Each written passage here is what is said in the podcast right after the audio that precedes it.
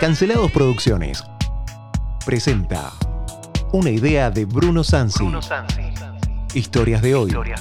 Noticias de ayer. Magazine Cultural Informativo. Todos los sábados desde las 5 menos cuarto a las 6 de la tarde. Noticias nacionales e internacionales, como no las escuchaste nunca, analizadas por panelistas e invitados.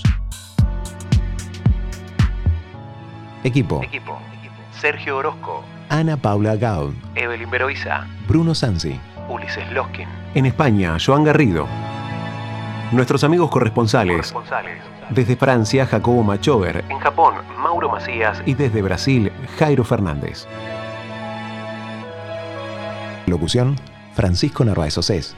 Colaboradores, Emanuel García, Lisandro Magoff, Cristian Porma. Daniel Antenao. Edición, Sebastián Fernández. Operación en estudio, Nicolás Torchelli.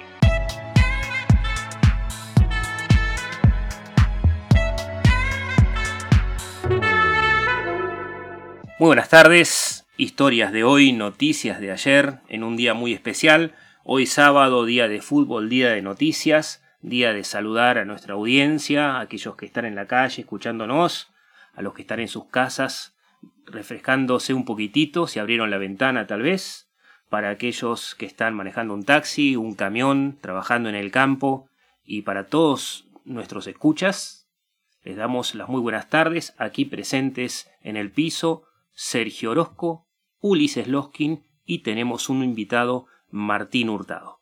Pero antes que nada, vamos a las noticias internacionales.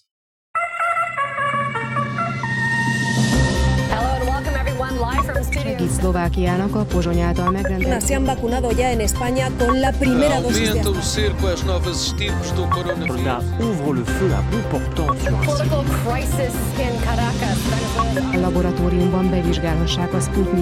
segunda inyección.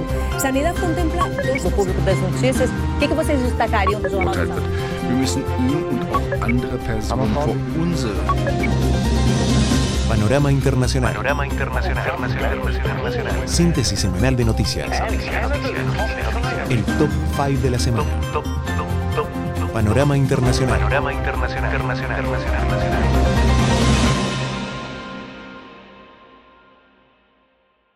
Bueno, eh, hoy voy a leer yo las noticias. El No doctor Ulises Loskin reemplaza a Pancho, nuestro querido Pancho, que está preparando un examen importantísimo. Le mandamos un saludo.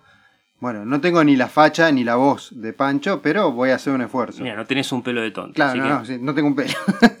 bueno, eh, arrancamos. Eh, gana un millón de dólares por vacunarse contra el coronavirus en un sorteo. El estado de Ohio promovió esta iniciativa y ha repartido este premio en metálico, además de una beca de estudios. A ver, ¿cómo fue la cosa? ¿Quién? a- ¿Qué pasa, Sergio? Hablando de ganar gol del Chelsea en la final de la Champions League. Cierto. Gol de Kai Havertz. Perdón para todos los que nos escuchan en podcast, pero estamos en vivo con el Manchester y el Chelsea acá y Sergio es muy futbolero, no se lo quiere perder, así que se puso a mirar el partido, dijo que si no, no venía al programa. Además está perdiendo el Manchester City. Estoy un poco contento porque yo soy del otro equipo de Manchester, del Manchester United. Pero bueno, el otro día perdimos la final, ahora está perdiendo el City. Creo que todo Manchester está, está de luto. Un golazo, un golazo. Bueno, eh, en fin, decíamos Ulises, perdón, ¿estabas Bueno. con quién ganó la lotería por, por esto, Esto- del COVID? Porque ganaste la lotería por COVID. Es, es una joven ciudadana de Silverstone, eh, Abigail Bugen- Bugenske, de 22 años, que luego de vacunarse con la vacuna de Moderna, eh, participó de un sorteo justamente de todas las personas que se vacunaban con esta, con esta vacuna, eh, redundantemente, y salió ganadora, un millón de dólares y una beca de estudios. Claro, porque en Estados Unidos no todos querían vacunarse, no necesariamente, ¿no? Gran parte de la población es renuente, a pesar de que tienen muchísimas vacunas a su disposición. Exactamente. Y entonces, como incentivo, la forma de engancharlos a las personas que no estaban muy convencidos, dijeron esto, vamos a hacer un sorteo con algunos premios por demás interesantes. Igual que acá. Igual que acá. Igual que acá. Así que bueno, Bueno. ¿qué otra noticia tenemos? El Club de París enojado con la Argentina porque le paga a China en tiempo. Plantea el Club de París que haya un tratamiento igualitario. Este año con los chinos vencen un total de 445 eh, mil millones y Argentina pagó lo que vencía y a- lo que vencía y ahora en julio caen más vencimientos. ¿Cómo? ¿Le estamos pagando la deuda externa a China? Y estamos negociando con el fondo no pagarle y ellos se quejan de que le estamos pagando a China. Exactamente, le están diciendo, bueno, vienen eh, acá a Europa a plantearnos cómo deberíamos manejar las cosas, después nos dicen que no van a pagar, les piden que por favor no les cobremos y van y le pagan a China. Eso es lo que plantea el Club de París. Y no hubo ninguna manifestación de intelectuales argentinos, de... de No, de hecho de fue una noticia que no, no, no figuró mucho en los titulares, o sea, tampoco anduvo dando vuelta, pero no fue de las noticias que más eh, estuvieron en las portadas eh, importantes, me parece, ¿no? Este, pasó media desapercibida, o al menos le hicieron pasar desapercibida. Y hablando de una de las noticias que no figuraban en las portadas, eh, queremos recordar que nosotros hace unas dos semanas entrevistamos a Jacobo Machover. Jacobo Machover es un escritor y un intelectual cubano exiliado que vive en París y nos contaba que había sido prisionero eh, un artista plástico en La Habana llamado Luis Manuel Otero Alcántara, del movimiento San Isidro. Esta noticia, digo, hablamos de cosas que no salen porque tuvimos la primicia hace varias semanas de esto y luego más adelante el mismo Jacobo Machover nos va a contar de qué se trata. ¿Qué más tenemos? ¿Masacre en Perú? Masacre en Perú. Hubo 18 muertos en un ataque terrorista atribuido a Sendero Luminoso. El grupo maoísta había llamado a boicotear las elecciones del próximo 6 de junio y amenazó con mensajes junto a los cuerpos eh, a quienes voten por Keiko Fujimori. O sea, Sendero Luminoso reaparece, se trataba de una guerrilla de izquierda que está en este momento habitando una zona de difícil acceso en Perú y parece ser que eh, no quiere que voten a Keiko Fujimori.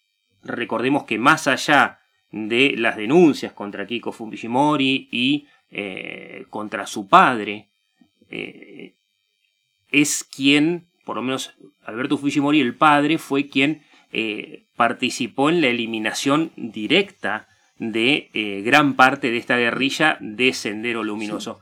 Y Sendero Luminoso que tuvo una participación muy importante en los años 90, o sea, fue donde tuvo el auge, ¿no? Sí. Básicamente. en la época de Fujimori allá, Color de Melo en Brasil, Menem en Argentina.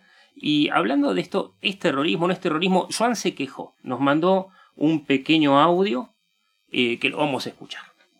La semana pasada, en el último programa, me pareció entender que asociabas al Frente Polisario al grupo terrorista, o en todo caso a su representante como terrorista.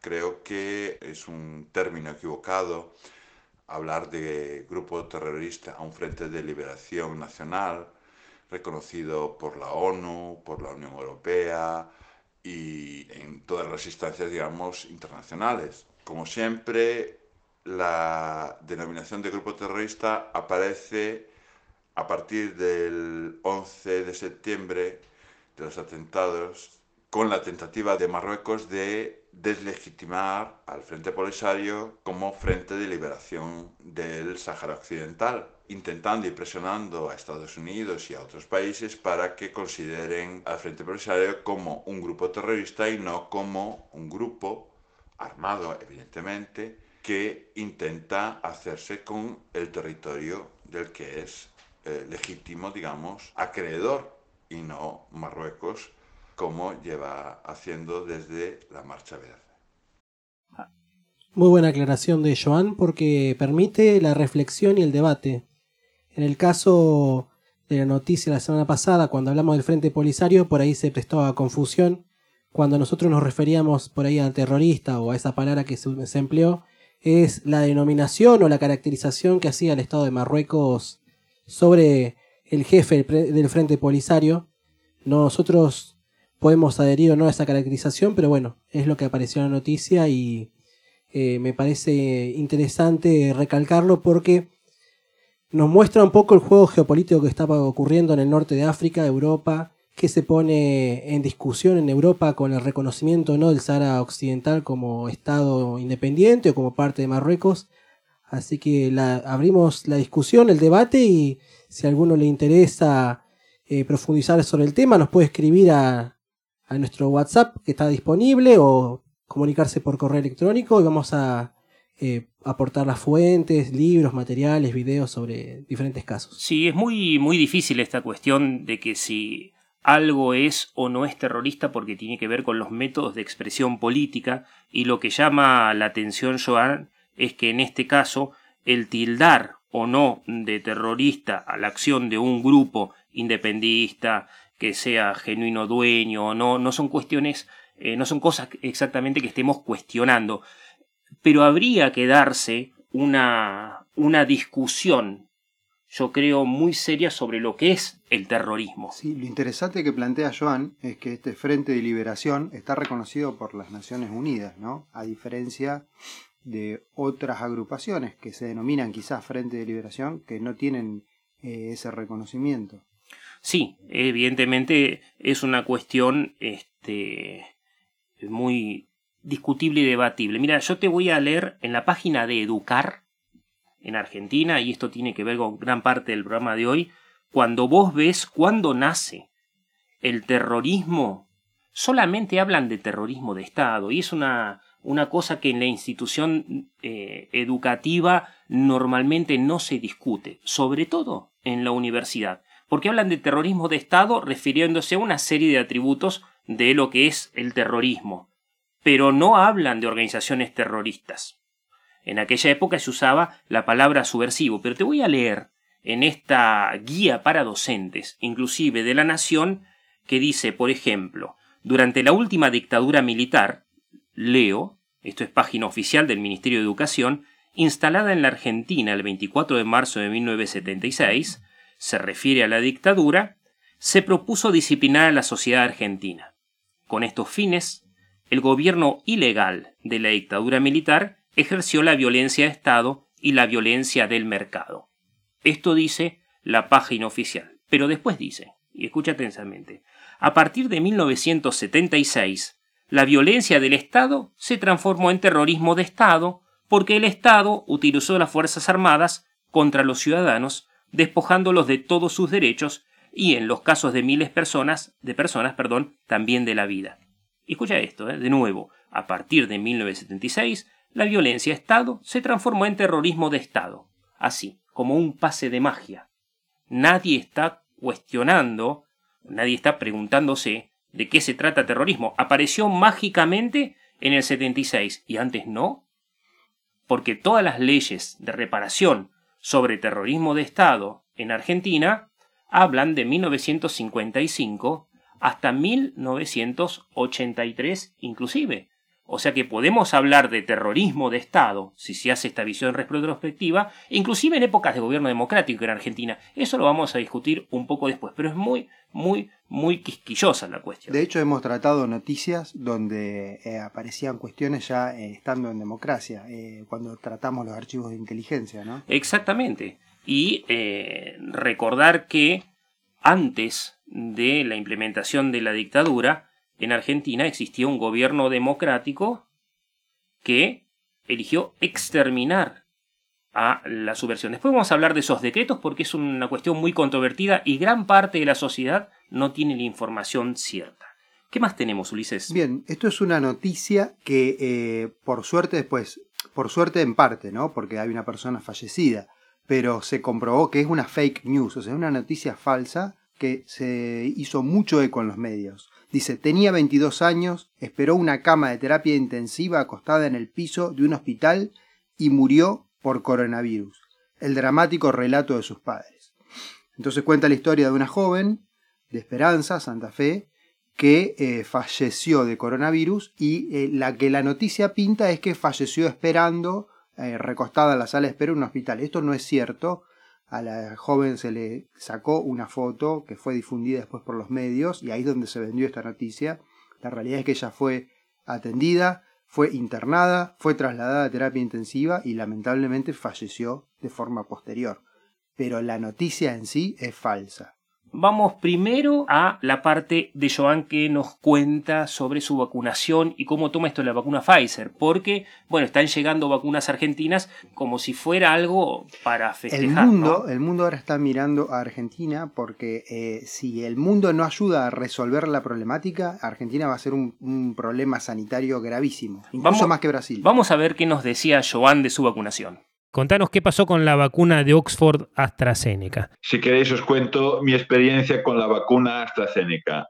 Yo, después de tantos problemas que dieron aquí para la famosa vacuna, yo quiero que me pongan como segunda dosis la AstraZeneca, porque ya no sé a qué atenerme, porque escucho a unos y dicen que no, que AstraZeneca tiene efectos secundarios. Y yo cuando la puse no tuve nada. Es más, hacía años que no dormía nueve horas seguidas de viernes a sábado como el día que me pusieron la vacuna. Perfecto. Pero claro, yo creo que detrás de la vacuna hay un efecto Brexit, digamos. Es decir, curiosamente, la Unión Europea está demandando al Reino Unido por la misma cantidad, 56 mil millones de euros, con los que el Reino Unido debería pagar para salir de la Unión Europea. Entonces, sospecho que algo tiene que ver que como la Unión Europea no consigue hacerle pagar al Reino Unido lo que le debe, se lo está haciendo pagar con la vacuna AstraZeneca. Bueno, esta es una idea que me surgió a mí cuando vi la noticia del juicio y la demanda que interpuso la Unión Europea. Coinciden las cifras, digamos.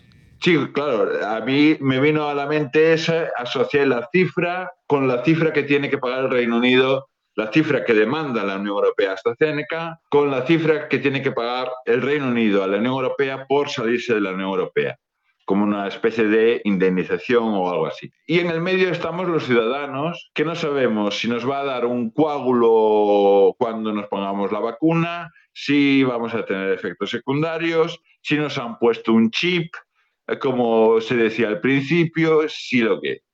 En todo caso, parece ser que es mejor estar vacunado que no estarlo, por lo que se está viendo ahora. Pero bueno, de, de todas maneras, como a mí no me dio reacción de ningún tipo la primera dosis, yo quiero que me pongan la segunda vacuna de AstraZeneca, aunque el gobierno español primero haya prohibido la vacuna para los menores de 60 años, en colectivo en el que me encuentro, que haya propuesto que en vez de la segunda dosis de AstraZeneca sea la de Pfizer, que parece ser que es la reina de las vacunas, pero escuchas a unos expertos o a unas agencias, si escuchas a la agencia europea o escuchas a la agencia española, una dice que compensa poner AstraZeneca, la española dice que es mejor poner la segunda dosis de Pfizer, el gobierno español dice que primero va a poner la de Pfizer, después dice que mejor no ponemos la segunda dosis de AstraZeneca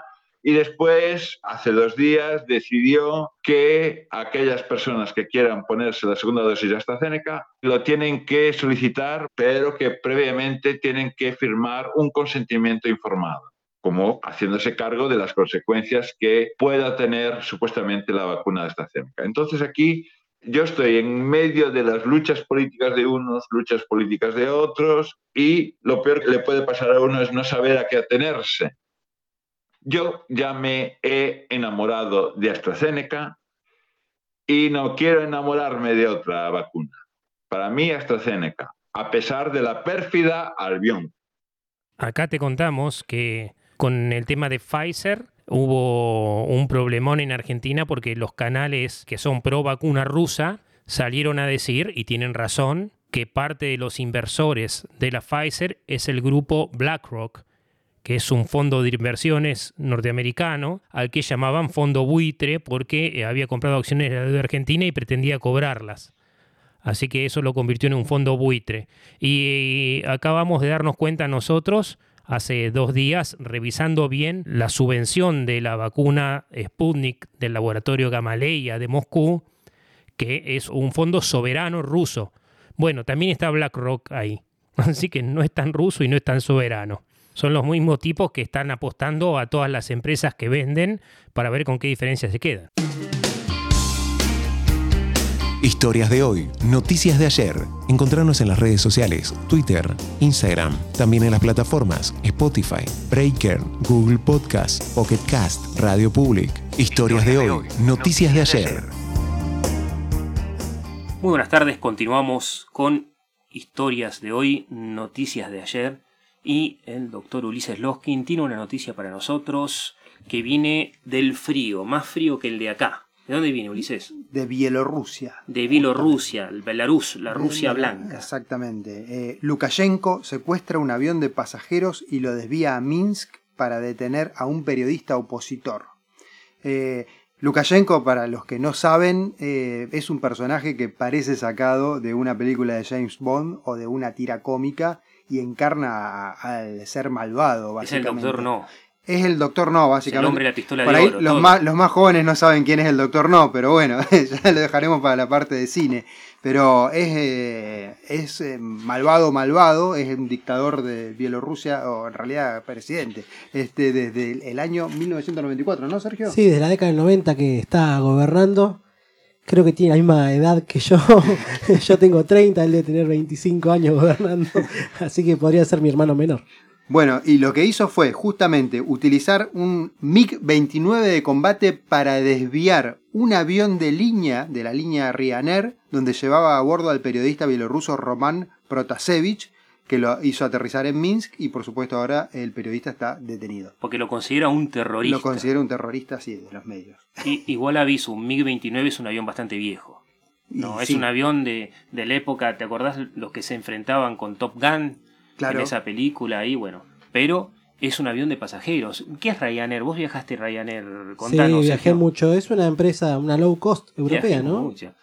Sí, sí. porque- Menos mal que no está Porque es lo único que podía pagar, eh, Bruno, por eso. ¿Qué es barato Ryanair? Demasiado barato. ¿Qué es barato? A ver, decime. Y no sé, por ejemplo, un viaje interno en Europa me salió algo así como 500 pesos a cambio argentino y yo con esa plata no puedo ir ni a Esquel, por ejemplo. O sea que con el pasaje de colectivo a Esquel visitabas dos países con Ryanair. Más o menos, más Sí, o menos. Esto es importante saber porque es una aerolínea eh, muy utilizada por la gente. Obviamente, cuanto más te acercás a la hora de viajar, más caro se pone, pero si lo compras que yo con un mes, dos meses de anticipación, este, son viajes que cuestan entre 1000 y 1500 pesos para llevarte o de una punta a otra de Europa o de Europa a África o Asia. Y eh, lo utilizan como un colectivo en Europa, básicamente. Es un avión de línea mm, irlandesa, si no me equivoco Exactamente, es irlandesa. y surca todos los cielos europeos. Ahora no va a surcar más el cielo de Bielorrusia. No, después de esto no. Porque, ¿qué pasó? Llamaron, dijeron que había una bomba arriba del avión, pero no le avisaron al avión. Exactamente, fue, O sea- el avión fue revisado, constatado, se vio que no había nada y en ese momento aprovecharon eh, para detener a Protasevich. En realidad el avión estaba más cerca de Lituania, si yo no me equivoco, estaba eh, para aterrizar y eh, el MiG-29 se acercó, le dijo que había una bomba, que tenían que desviarse hacia Minsk y aterrizar justamente para evitar el, el tema este de la bomba. Y nada, era todo una maniobra para hacerlo descender. Pero Lukashenko dice que el MiG nunca amenazó al avión de Ryanair. Eso es lo que dice él. Anda a discutirle a Lukashenko. Digo, los MiG cargan bastantes misiles, tiene una ametralladora importantísima, no es cualquier cosa. Así que, y hablamos de que no es cualquier cosa, tenemos un invitado de lujo hoy, Martín Hurtado. Muchas gracias, Martín, por, por venir, por estar con nosotros. Eh, contanos, Martín, ¿a qué te dedicas? Bueno, eh, buenas tardes a todos. Eh, gracias por la invitación, en, en- en primera medida. Eh, yo soy, trabajo en el Estado, trabajo en el INTA, me dedico a la ganadería bien extensiva. Ya hace, hace varios años que estoy, que estoy dedicado a eso. Bien, Martín. Y contanos por qué viniste hoy. Querías hablarnos de educación y yo hace años que, como te conozco, sos una persona muy querida y apreciada, hace años que te vengo escuchando reclamar por la educación de tus hijos. Sí, eh, bueno, ya vine llorado por las dudas. por- para, no hacer, para no hacer muy larga la cosa. Bueno, te vas a ir enojado, eso. Ah. Eh, pero sí, venimos teniendo un déficit en, en la calidad educativa y hoy, sobre todo en la continuidad, en, en- en la educación de nuestros hijos, que es eh, realmente preocupante, o por lo menos a mí me preocupa sobremanera. Yo tengo dos chicos en edad escolar, uno en secundario y otro en primario, eh, uno cursando eh, a medio el secundario y el otro terminando la primaria. Y realmente eh, la situación es, es, bastante compleja. Está bien. ¿Y, qué sentís en casa? Porque es, recordamos para nuestros oyentes, tanto aquellos que están conectados, les agradecemos por estar con nosotros acá en Heliu 20 Radio Chubut, eh, también les comentamos que, aunque no lo crean, cuando nosotros pasamos este programa podcast se escucha en 17 países. Entonces, para aquellos que lo estén escuchando de afuera, contarles que acá la educación eh, durante la pandemia no es exactamente como todos la viven. O sea, no es como es en Noruega, en Estados Unidos, en Australia, en Chile, en Brasil, en Grecia, en Jamaica, en Bolivia, en, eh, donde escuchan, sí, también nuestro programa, o en España o en Portugal. Hicimos un pequeño informe, eh, le preguntamos a Joan Garrido, Joan Garrido es nuestro colega del programa, pero él trabaja desde Vigo, él es eh, de la Universidad de Vigo, es filólogo, profesor, y algunas amigas de él nos han comentado cómo fue su experiencia, ¿no? Su experiencia en este contexto de pandemia, hablando de un país donde las clases se interrumpieron por poco tiempo, pero donde se dan clases presenciales y también funcionan las clases virtuales. Primero vamos a escuchar a las dos amigas de Joan y en tercer lugar a Susana Loico, profesora argentina que trabaja en Australia, donde eh, tomaron las previsiones desde el primer día que eh, podía llegar a existir la pandemia. Escuchemos el informe con atención. Hola, Joan. Bueno, hablando del tema, el resumen es que los alumnos en general lo que más pedían este año, lo que más deseaban es que no tuvieran que confinarse y no tuvieran que hacer toda la enseñanza online.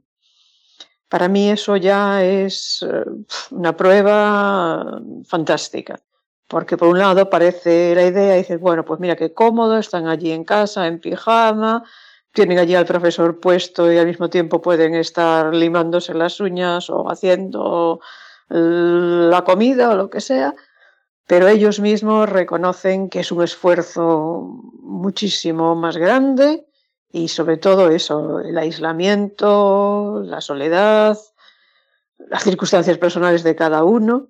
Y bueno, yo supongo que también es muy diferente la enseñanza superior de la enseñanza media, ya no por no hablar de la enseñanza infantil, que bueno, eso se necesita presencia clarísimamente, pero creo que la falta de retroalimentación que se tiene online y ese, lo que dices, el feedback que te dan los propios alumnos, eso para suplirlo es dificilísimo. Al margen de que también estoy escuchando mucho, estoy oyendo mucho, muchísimos problemas de aislamiento y de soledad. Creo que para el año que viene, si las cosas vuelven a la normalidad, más que un trabajo de ampliar conocimientos, de reforzar conocimientos, va a ser a mucha gente que esto, este año y medio, les ha colocado en una situación muy especial en la que vais a encontraros, y hasta ahora ya teníais bastante gente con problemas psicológicos, por lo que estoy escuchando y por lo que estoy, me están informando, hasta viendo un porcentaje enorme de gente con problemas muy graves que van a necesitar ayuda. Entonces, ahí las autoridades y los centros sí que se debían reforzar, pero muchísimo con este tipo de conocimiento.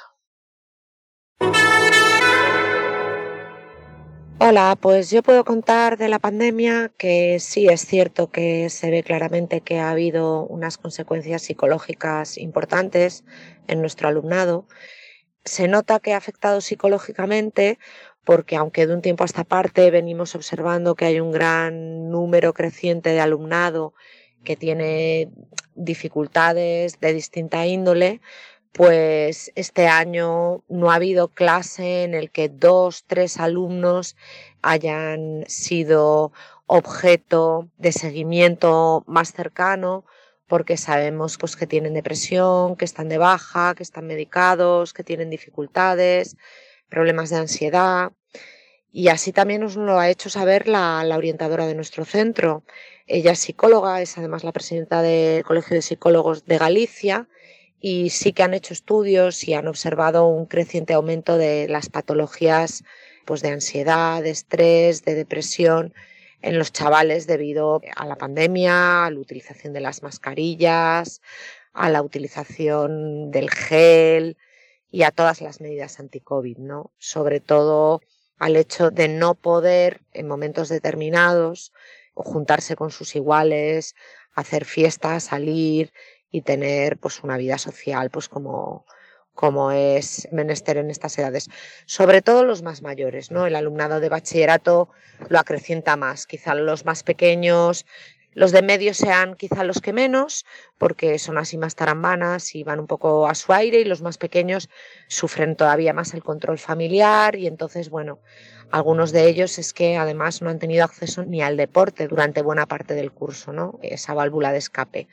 Cuando se reanuda el deporte federado, pueden volver a jugar en equipos y se empieza a poner en marcha las vacunas, pues parece que la cosa sí va retomando su cauce, ¿no?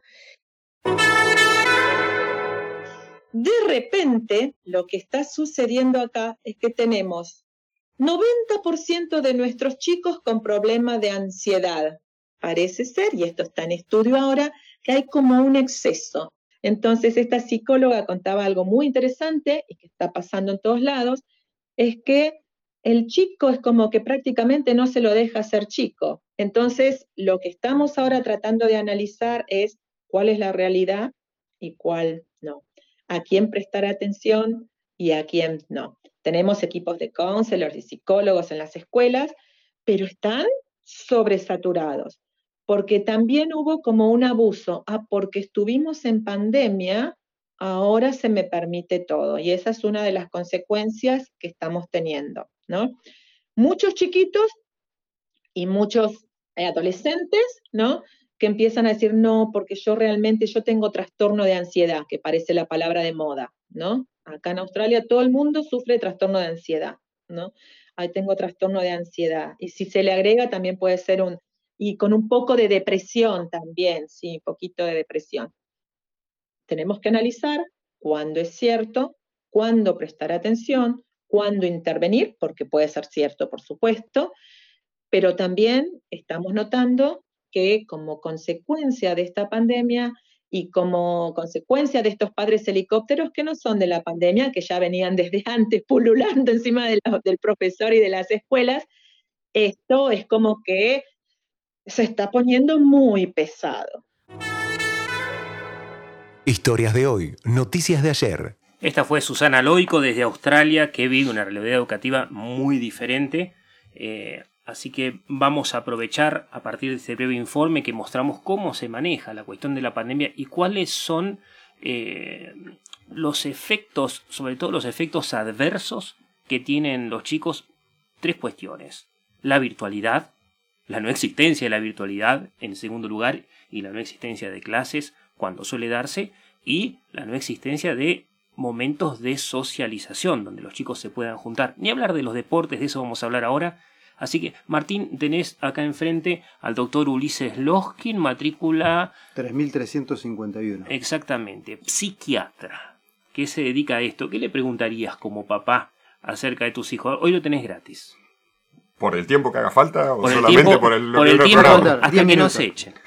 Eh, a mí me interesaría por ahí saber eh, cómo funciona la mente de un chico cuando no puede evolucionar entre pares. Eh, porque hoy tiene que estar encerrado en su casa, ayudado por sus padres en lo que tiene que ver con la parte académica y encima que no somos, no somos del del palo, no somos docentes, así que enseñar cuesta muchísimo. Eh, y, bueno, este, este tema... Esa es, la, es la pregunta que deberían hacerse los que están tomando las decisiones erradas que están tomando. Es, ¿qué le pasa en la cabeza a un chico que hoy no está haciendo lo que tiene que hacer?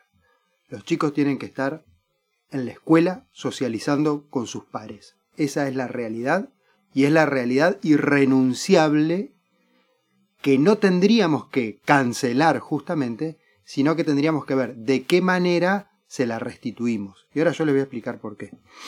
A ver, Ulises. El tema es el siguiente.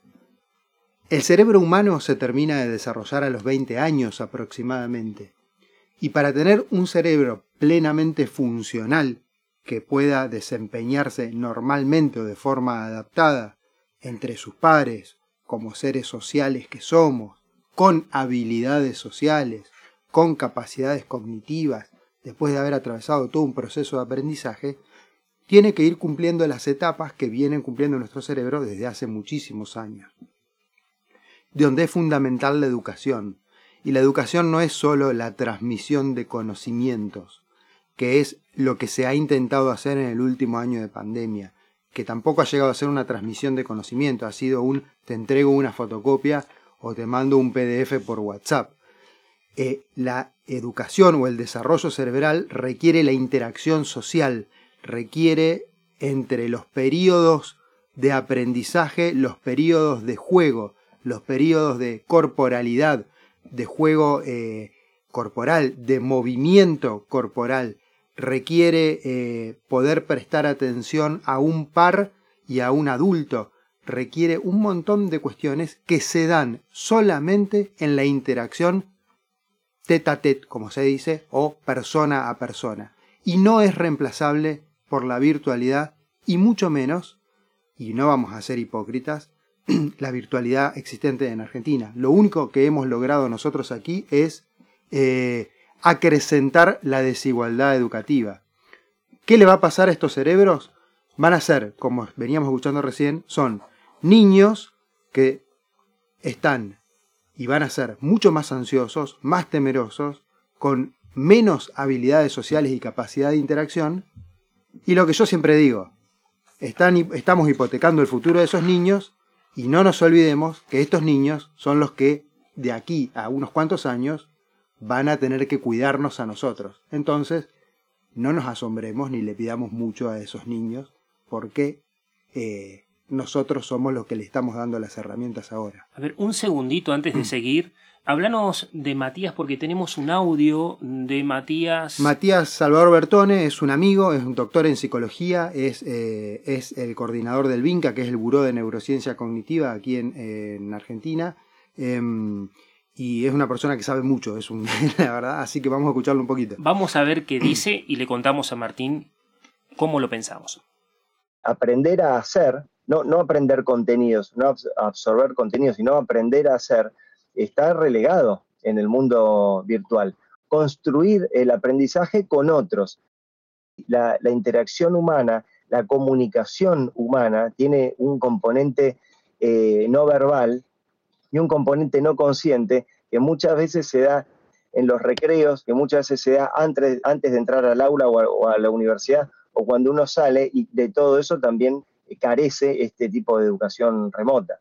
El cerebro humano eh, tiene una característica de neuroplasticidad, o sea, se, puede ir adaptando todo el tiempo y regenerando y, modificando esos circuitos que nos hacen eh, eh, tener ciertas funciones, al parecer dura toda la vida. Algunos dominios neurocognitivos tienen un periodo crítico. Si yo no desarrollo alguna función de, alguna función específica relacionada a lo social hasta cierta edad, después es muy difícil desarrollarla. Tengo fe en la plasticidad de esos cerebros jóvenes que pueden estar durante un año entero a los seis años con una interacción reducida y que después si todo se normaliza no quede ninguna secuela. Hasta que eso no pase, nosotros no nos vamos a, enterar.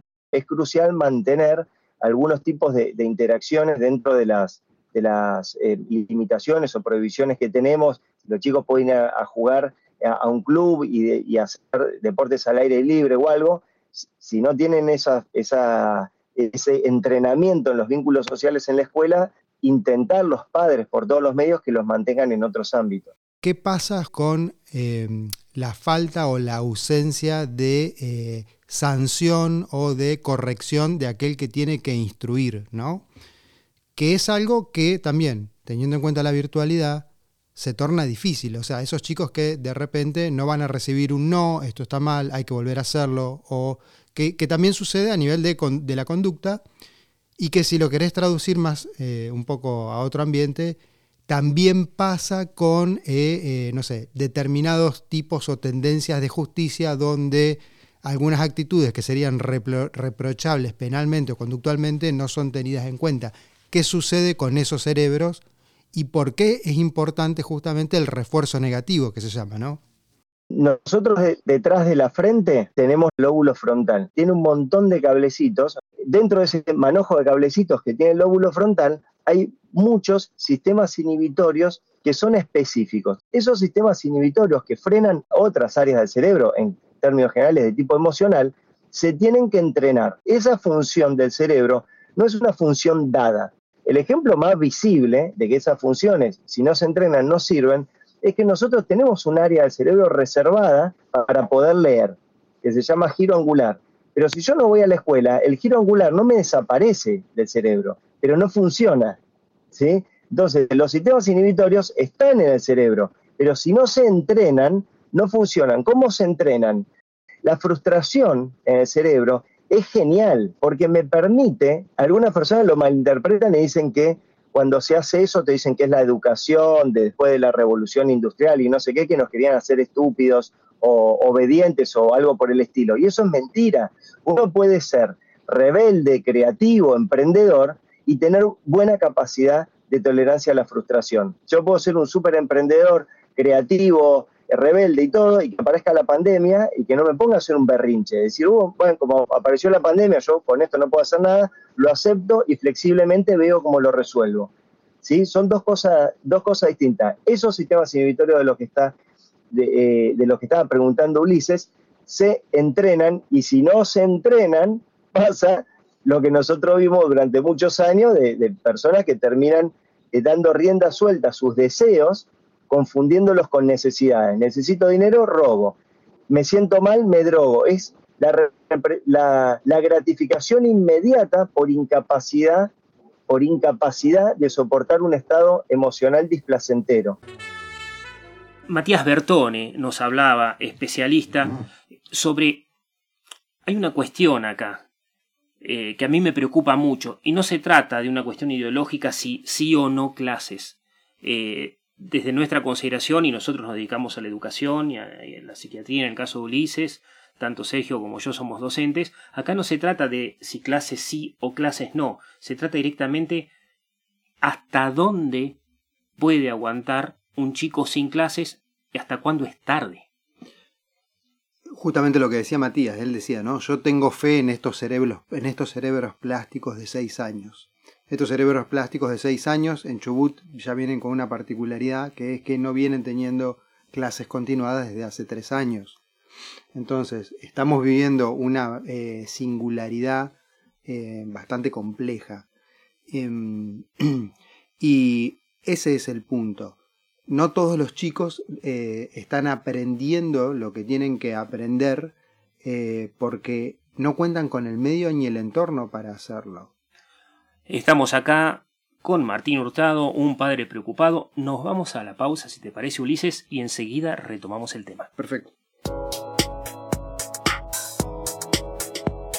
Muy buenas tardes, continuamos con historias de hoy, noticias de ayer. Contame, Ulises, ¿qué acabas de ver en el Twitter, Ron DeSantis, gobernador de la Florida. Me voy a, delatar con esto, o sea, lo sigo a Ron DeSantis, el republicano, ¿no? Hay cosas peores y ahora te vamos a contar algunas. Por ejemplo, Ron DeSantis, o sea, el gobernador, es el actual gobernador de la Florida, dice, eh, si tienes eh, un grupo de, de, docentes que ponen los intereses del sindicato docente por encima de los intereses de la educación de los niños, tienes un problema que se asemeja mucho a una fiesta demócrata.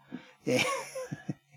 En fin, está, se ve que nos está escuchando Ron DeSantis, un saludo para él. Sergio, contamos qué estás haciendo, pues estás recontra callado este programa, está apretándose los dientes, agarrando el micrófono, rasguñando el celular. Yo vine a ver el partido. ¿Y cómo va? El partido va 1 a 0 todavía. ¿Partido de quién? Porque te digo que hay gente que está escuchándonos por el podcast. El partido de la final de la Champions League. Está jugando el Manchester City, el equipo de Kun Agüero que está en el banco. Ojalá lo, lo pongan en cancha porque no se les cae una idea. ¿El equipo está en el banco porque.? No, no, el Kun está Agüero está en el perdiendo? banco. Y está perdiendo el Manchester City, va perdiendo contra el Chelsea, sigue ganando 1-0. Bueno, esa es la situación futbolística en este momento. Tenemos problemas con la educación y la pandemia. Mm, Nos hemos propuesto tratarla desde una perspectiva de no si clases sí, si clases no, sino simplemente que le estamos quitando un pedazo de vida y la capacidad de desarrollarse a nuestros estudiantes si no están en el aula. Si a no mí me gustaría hacer una salvedad que yo A creo ver. que ya la hice en algún momento, que es no todo lo que sucede es producto o como consecuencia de la pandemia. Lo- de lo que estamos intentando hablar es que lo que le sucede a los chicos que no van a la escuela es producto de las medidas políticas de aislamiento que no permiten que haya clases presenciales. No es un efecto directo de la pandemia. Martín Hurtado está presente en el estudio. Contanos, Martín. Sí, bueno, respecto a este tema, eh, en esta situación particular, eh, nosotros a- al, al mayor nuestro lo hicimos repetir este año. Eh, O sea, lo hiciste repetir. Sí, sí, sí. Sí, directamente fuimos a la escuela, firmamos un acta eh, y hace de vuelta el, el tercer año de su secundario. ¿Por qué preferiste esto? En principio porque lleva llevar, si uno ve las perspectivas para este año, ya un tercer año sin clases. Eh, mi hijo está en una escuela técnica, eh, así que no solamente no tiene la parte eh, común a todas, las, a todas las escuelas, sino que la parte técnica particular que, que eligió como trayecto tampoco lo tiene. A ver, si yo le tengo que contar a Joan Garrido de la Universidad de Vigo, que es colega nuestro, que nos está escuchando en este momento caminando plácidamente por la playa, que hace tres años que no tenemos clase, no me va a entender nada. No, eh, de hecho el mundo no lo entiende a esto, porque en todas, en todas partes, en tanto se iba desarrollando la pandemia, las medidas era suspender la escolaridad durante los tiempos más cortos posibles, porque se sabe que estos tiempos después muy difíciles de son muy difíciles de recuperar. O sea, eh, no hay forma de recuperarlo, casi. ¿Y ¿Cómo fue la experiencia de clases virtuales para tus chicos o de no clases, Martín? Eh, no clases. No clases directamente, No ¿por qué? clases directamente. Porque a mí me dicen los docentes que están trabajando online. Eh, Me dicen. En el caso nuestro, eh, cada Zoom era un corte de internet seguro eh, y aún lo sigue siendo hoy. Estamos en la Patagonia, también Estamos le la avisamos a la gente que nos escucha, acá Eh, se levanta un poco de viento y se va la internet volando con el viento. yo en mi casa no tengo problemas con, con internet. Gracias a Dios debo ser un afortunado. Sí, es un VIP. Sin duda que no, no sos representativo de el- el gran parte de los de, de la escolaridad o sea, argentina. O sea, gran parte de los chicos, o sea, un país con 40% de pobreza, los chicos con grandes dificultades para acceder a una terminal informática, por supuesto que se dificulta, por eso no es reemplazable. El tiempo perdido es un tiempo casi irrecuperable. Y ese tiempo, o sea, en el, eh, es tiempo que también se va afectando neurocognitivamente. La escuela para los chicos significa muchas cosas. Significa eh, ver a, a sus compañeros, ver a sus padres. Los chicos hoy en día, si uno habla con los, los- los niños, o sea, están tristes. O sea, a ellos les preocupa. Esos son los primeros que quieren volver a la escuela. ¿Cómo se sienten Y- tus chicos, Martín? Eh, bueno, Joaquín, el más grande, no, no ha ¿Años? tenido- ¿Edad? eh, para los cumple oyentes. 16 ahora en, Cumple 16. en un mes. La edad que tenías cuando yo te conocí. Casi. Sí. Sí, Pero lo hemos visto eh, con, con nuestro hijo más chico en las pocas oportunidades. Además, justo enganchó fortuitamente algunos feriados y no tuvo, no tuvo clases presenciales, justo por eso. Eh, pero cada vez que va a la escuela son tres o cuatro días que es una persona totalmente distinta. ¿En qué? Eh, en su forma de expresarse, de hablar, eh, persona totalmente feliz cada vez que va a la escuela, aunque reniegue para levantarse. Yo creo que es algo que lo hemos hecho todos durante, y va a seguir por la historia del tiempo, pero cada vez que le toca su clase presencial, eh, cambia completamente su humor, su predisposición, su capacidad de atender las tareas que le corresponden eh, académicamente después. Eh, es, es increíble, con cuatro horas de, de contacto con sus, con sus compañeros, básicamente. Perfecto. ¿Y, cómo se maneja cuando es online?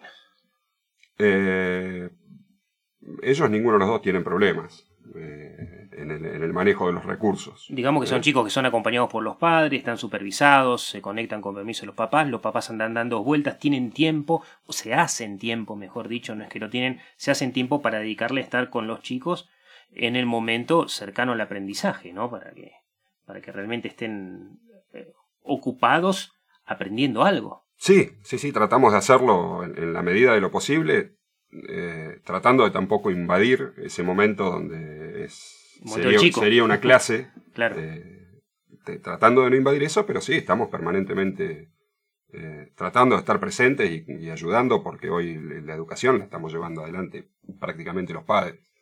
Y, y no me preocupa desde el punto de vista netamente académico, porque si ese cerebro se ejercita, el incorporar conocimiento en un futuro no es nada que no puedan hacer. Claro, el tema es cuando no se incorpora el conocimiento adecuado en el momento adecuado. Porque hay una cosa que la gente eh, normalmente piensa estudiar, ya lo charlamos hace dos o tres programas atrás, el saber no ocupa lugar, el saber ocupa lugar. Porque el cerebro es dinámico, va creciendo, conforme vos tenés actividades, inclusive físicas, el cerebro cambia de forma, de tamaño, o sea, es permanente el cambio. Exactamente, esta cuestión de estar encerrados o aislados también los ha privado muchas veces de actividades deportivo-recreativas. Y la eh, motilidad de corporal, o sea, la actividad física corporal propia del juego de los chicos es fundamental para fijar la información y para sostenerla en el tiempo y para favorecer la neuroplasticidad. Los chicos pasan de estar sentados frente a una computadora hoy en día a, con suerte, si tienen un patio, salir a jugar un rato al patio, o si no, a jugar a la Play o mirar Netflix o lo demás. O sea, también los hemos privado en muchos casos de eh, las cuestiones corporales lúdico-recreativas. Eso, es, lo, eso es, es gravísimo, ¿sí? Acaba de llegarnos un mensaje de WhatsApp, Sergio, contanos qué dice. Un amigo me comunica que también a los problemas de la pandemia y todo lo que está pasando hay que sumar también los problemas de infraestructura que hay en las escuelas. Eh, qué pasa con las escuelas periféricas. También hay un problema eh, relacionado con el acceso a la educación, el nivel socioeconómico de las personas que transitan esta experiencia educativa. Así que bueno. Sí, eh, yo, yo ahí ahora con esto voy a ganar muchos enemigos seguramente, pero eh, hoy en día se busca cualquier excusa para no ir a la escuela. Eh, eh, bueno. es, es, la realidad. Porque, a ver, ¿cuántos, si uno habla con una persona de más de 50 años, bueno, hoy no van a la escuela porque no hay calefacción o porque no hay que... O sea, a ver, las escuelas existen desde mucho tiempo antes de que exista calefacción, eh, lo que uno quiera. O sea, hoy en día cualquier excusa es viable. Detalles. Para no ir a la escuela. Detalles, detalles. A ver, Martín, te invitamos a seguir esto con otra sección nuestra que es la sección de cancelados, porque te vamos a contar qué pasa a unos 10.000 kilómetros de distancia en una remota isla del Caribe justamente con la educación y con el arte. Vamos a ir a nuestra sección de cancelados de la historia.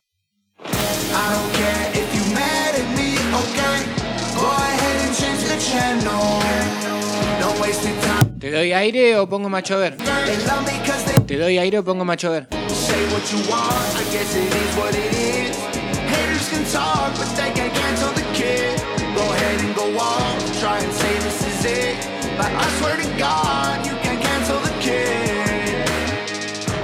Cancelados de la historia. Cancelados de la historia. El otro lado de los personajes. Cancelados y cancelables. El lado B de los protagonistas. Documentos secretos que van saliendo a la luz. Estamos escuchando al rapero Tom McDonald, cancelled, cancelado. Y estamos también acá presente, tenemos a nuestro invitado Martín Hurtado y les comentamos que nuestro colega Jacobo Machover nos va a ampliar una información que dimos hoy más temprano sobre el artista Luis Manuel Otero Alcántara que está en un hospital cubano. Vamos a ese audio. Bueno, para el régimen es extremadamente peligroso todo lo que salga de su esfera eh, oficial. Ellos tienen algunos organismos oficiales como eh, la Unión Nacional de Escritores y Artistas de Cuba, la UNIAC, o, una cosa que se llama la Brigada Hermanos Saiz, y algunos organismos así eh, que delimitan a los artistas, es decir, que los consagran de alguna manera. Si uno no forma parte de esos organismos, pues no están considerados como artistas.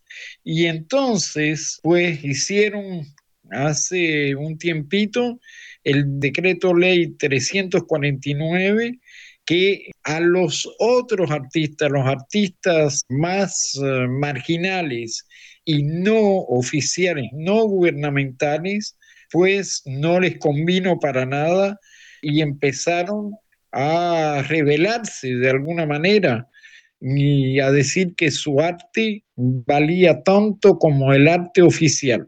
También hay algunos que son artistas consagrados y e incluso a nivel internacional, como es el caso de Tania Bruguera, que ha expuesto en los más grandes museos del mundo y que está también en ese movimiento que es un movimiento de activistas, no de activistas, de activistas, es decir, que a través de su arte, a través de sus performances, pues intentan eh, dar una visión diferente de Cuba y luchar contra el dogmatismo y contra la represión.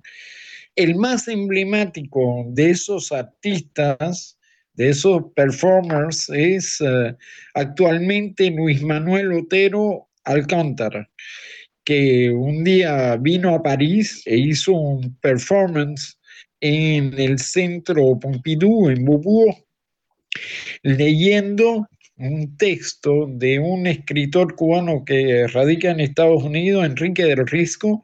El texto era el testamento de Fidel Castro. ¿No? Y bueno, evidentemente era una burla enorme. Y ahí enviaron, en Francia, en París, enviaron eh, a gente de la embajada y algunos eh, latinoamericanos simpatizantes del régimen para hacer lo que en Cuba se llamaría un acto de repudio, es decir, para intentar eh, desbaratar el performance de Luis Manuel Lotero eh, Alcántara. Él es el más emblemático, es el eh, que creó el movimiento San Isidro, que es eh, el barrio donde vive en La Habana, ¿no? en el centro de La Habana, y Luis Manuel Otero Alcántara, pues tiene una obra que es muy molesta para el régimen, y en cierto momento pues estaban reunidos mm, diferentes artistas en torno a él y los sacaron a golpes ahí de la casa de, de Luisma, los sacaron a golpes eh, los de la seguridad del Estado, es decir, la policía política, pero también unos eh, médicos que se presentaron ahí diciendo que estaban propagando epidemias. Y entonces, a partir de ahí, pues después le robaron algunas obras a Luis Manuel y él decidió hacer una huelga de hambre, de hambre y de sed. Y poco después, unos días después, que estaba en estado grave, pues vinieron los de la seguridad del Estado, lo sacaron de ahí a la fuerza y lo llevaron para el hospital Calixto García, que está en La Habana, y ahí lo obligaron a alimentarse y lo están mostrando a cada rato, a cada rato en la televisión y en los videos del gobierno. Realmente da pena, lo han drogado, lo han uh, lo han golpeado, le han hecho un poco de todo y él ahora está como acabado, ya no es el mismo muchacho combativo al que yo conocí aquí, lo han dejado como un guiñapo, lo han dejado como un guiñapo como saben hacer los regímenes comunistas. Y bueno, el, el régimen castrista que está inspirado de, de Alemania del Este o de, de la Unión Soviética, de la Stasi o de la KGB, pues encontró la manera de acabar mm, física y psicológicamente con él. Jauco Machover hablando de eh, el pobre Otero Alcántara, Luis Manuel Otero Alcántara, este artista cubano que está siendo preso y que lo muestran. ¿cómo, Vos, sos psiquiatra, ¿qué, es lo que ves cuando ves una filmación de Otero Alcántara en la cama, tomando un poco de agua o pidiendo comida? Em, es eh, lamentable que suceda esto porque evidentemente para que suceda esto hay eh, facultativos, seguramente médicos, psiquiatras, que le están dando neurolépticos o psicofármacos. ¿Qué es eso? Son eh, medicamentos que se usan en diferentes circunstancias o diferentes patologías y que bueno, uno de los efectos que tienen es esto, ¿no? Aplacarlo como se lo ve.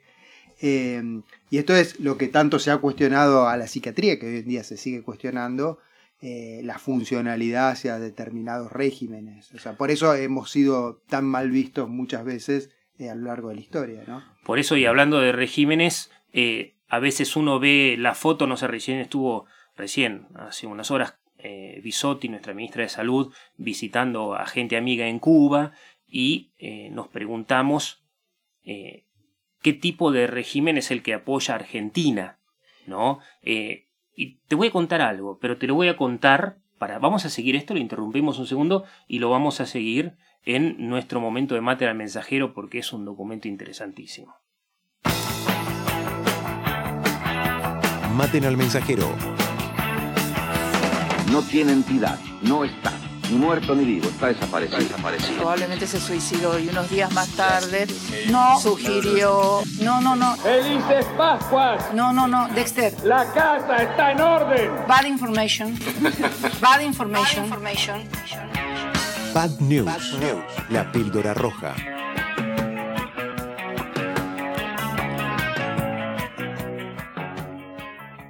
Así que, y es esto, es esto, es el, régimen cubano que nosotros siempre apoyamos. Sí, evidentemente somos muy amigos desde hace tiempo eh, con, el régimen cubano. Sí, y hay una cosa que yo cuando veo una foto o escucho ciertos discursos, por ejemplo, cuando veo a Eben Bonafini abrazando a Fidel Castro, me pregunto, y esto es nuestra píldora roja de hoy, ¿Eve no sabrá que mientras su hijo estaba siendo detenido, torturado, y asesinado, Fidel Castro apoyaba a Jorge Rafael Videla. Es más, apoyaba a la dictadura argentina y la dictadura argentina apoyaba a Cuba y a la Unión Soviética, en contra de todos los discursos que nosotros sabemos que no, en contra eh, de los comunistas, no, no, no. Acá había una cuestión muy importante que es donde billetera mata galán. Escuchemos por qué Jorge Rafael Videla era amigo de Cuba. El teniente general Jorge Rafael Videla. Por cierto, los Estados Unidos de América no son excepción frente a esa campaña internacional de difamación respecto a la Argentina.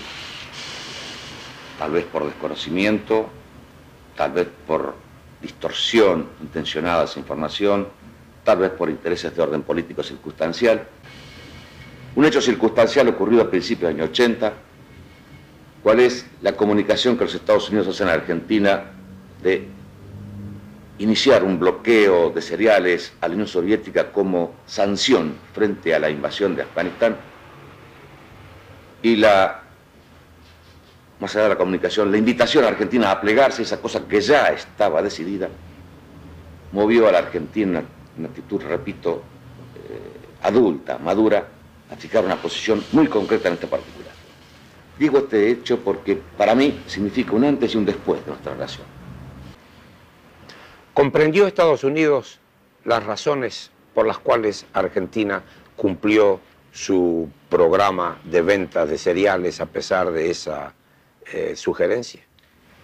En aquel momento, que era el más difícil de hacer comprender, lo ha comprendido, así lo dejó eh, explícitamente eh, sentado y a partir de eso siguió el diario. Han habido otras alternativas, por supuesto. Claro. Otros convenios, convenios comerciales que debieron ser también cumplidos, en el sentido que la Argentina cumple con su palabra. No se quiere aprovechar ¿verdad? de esta circunstancia particular en que los Estados Unidos dejan un vacío de provisión de cereales a la Unión Soviética. La Argentina va a continuar, y así lo puso, proveyendo granos a la Unión Soviética sobre la base de una cifra, podemos decir así, tradicional, eh, en incremento como consecuencia de un, de un- de un- de un mercado en expansión. El importador Es decir, ese aumento no fue producto de un deseo de aprovechar circunstancias. En absoluto. Es una, diría, un crecimiento dinámico de esa cifra que se va expandiendo eh, día a día. Argentina mantiene, una- además de su tradicional relación con los Estados Unidos, una relación de orden comercial. La Argentina compra fundamentalmente productos elaborados y tecnología a los Estados Unidos.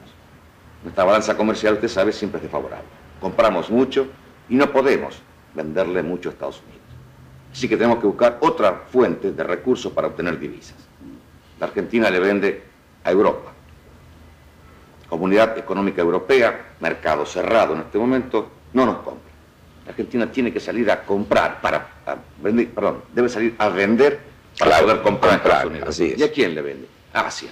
China, Japón, mercados que están a- en, en tren de conquistarse, de, de- de- de penetrar, y la Unión Soviética que se abrió a nuestras ventas y nos compra nuestro cereal.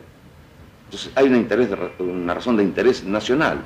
Argentina no puede sucumbir, porque esa es su fuente de ingreso para justamente comprarle a Estados Unidos. Argentina no puede sucumbir. Ese es su fuerte ingreso para poder comprarle a Estados Unidos, dice, pero negocia con China y con Cuba cuando todo el mundo occidental, en el marco de la Guerra Fría, eh, había prohibido. Los Estados Unidos, dice Jorge Rafael Videla, y lo escuchamos recién, han sugerido que nos pleguemos al embargo comercial. Nosotros no lo hicimos, le vendimos granos y carne eh, cada vez en volúmenes mayores a la Unión Soviética y a través de la Unión Soviética teníamos el beneplácito de todas las dictaduras comunistas de la época.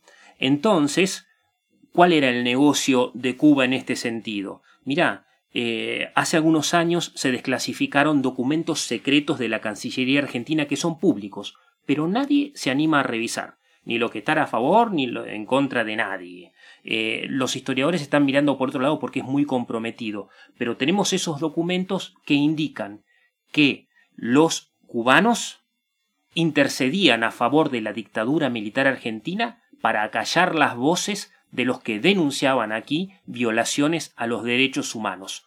O sea, está haciendo eh, en aquel momento Cuba lo que nosotros estamos haciendo hoy con Venezuela, aliándonos para silenciar las denuncias a los derechos humanos. Por ejemplo, el 14 de septiembre de 1977 hay un documento eh, de la embajada, del embajador argentino en Cuba, que dice, gracias a la confirmación del apoyo cubano, la candidatura argentina ya tiene 18 votos. Se refería a que nos apoyaba Cuba a eh, la reelección en el ECOSOC, que es un consejo eh, de comercio en la ONU, y nosotros los apoyábamos a los cubanos en eh, su pertenencia a la Organización Mundial de la Salud que les convenía.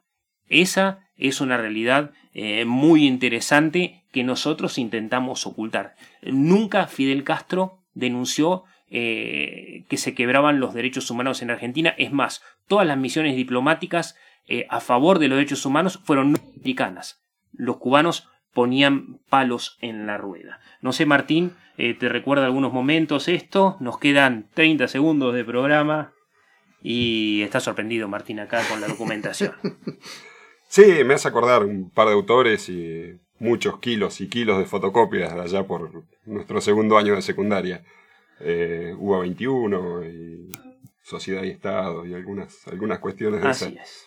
Así que bueno, nos vamos pensando en esto, de nosotros y nuestros amigos los dictadores. Hay que repasar la historia como es. Sí, les deseamos un excelente fin de semana. Sergio, ¿cómo va el partido? Terminó la final, perdió el Manchester City, el equipo del Kun Agüero. Y nos vamos nosotros. Muchísimas gracias a todos. Nicolás Torchelli en la operación.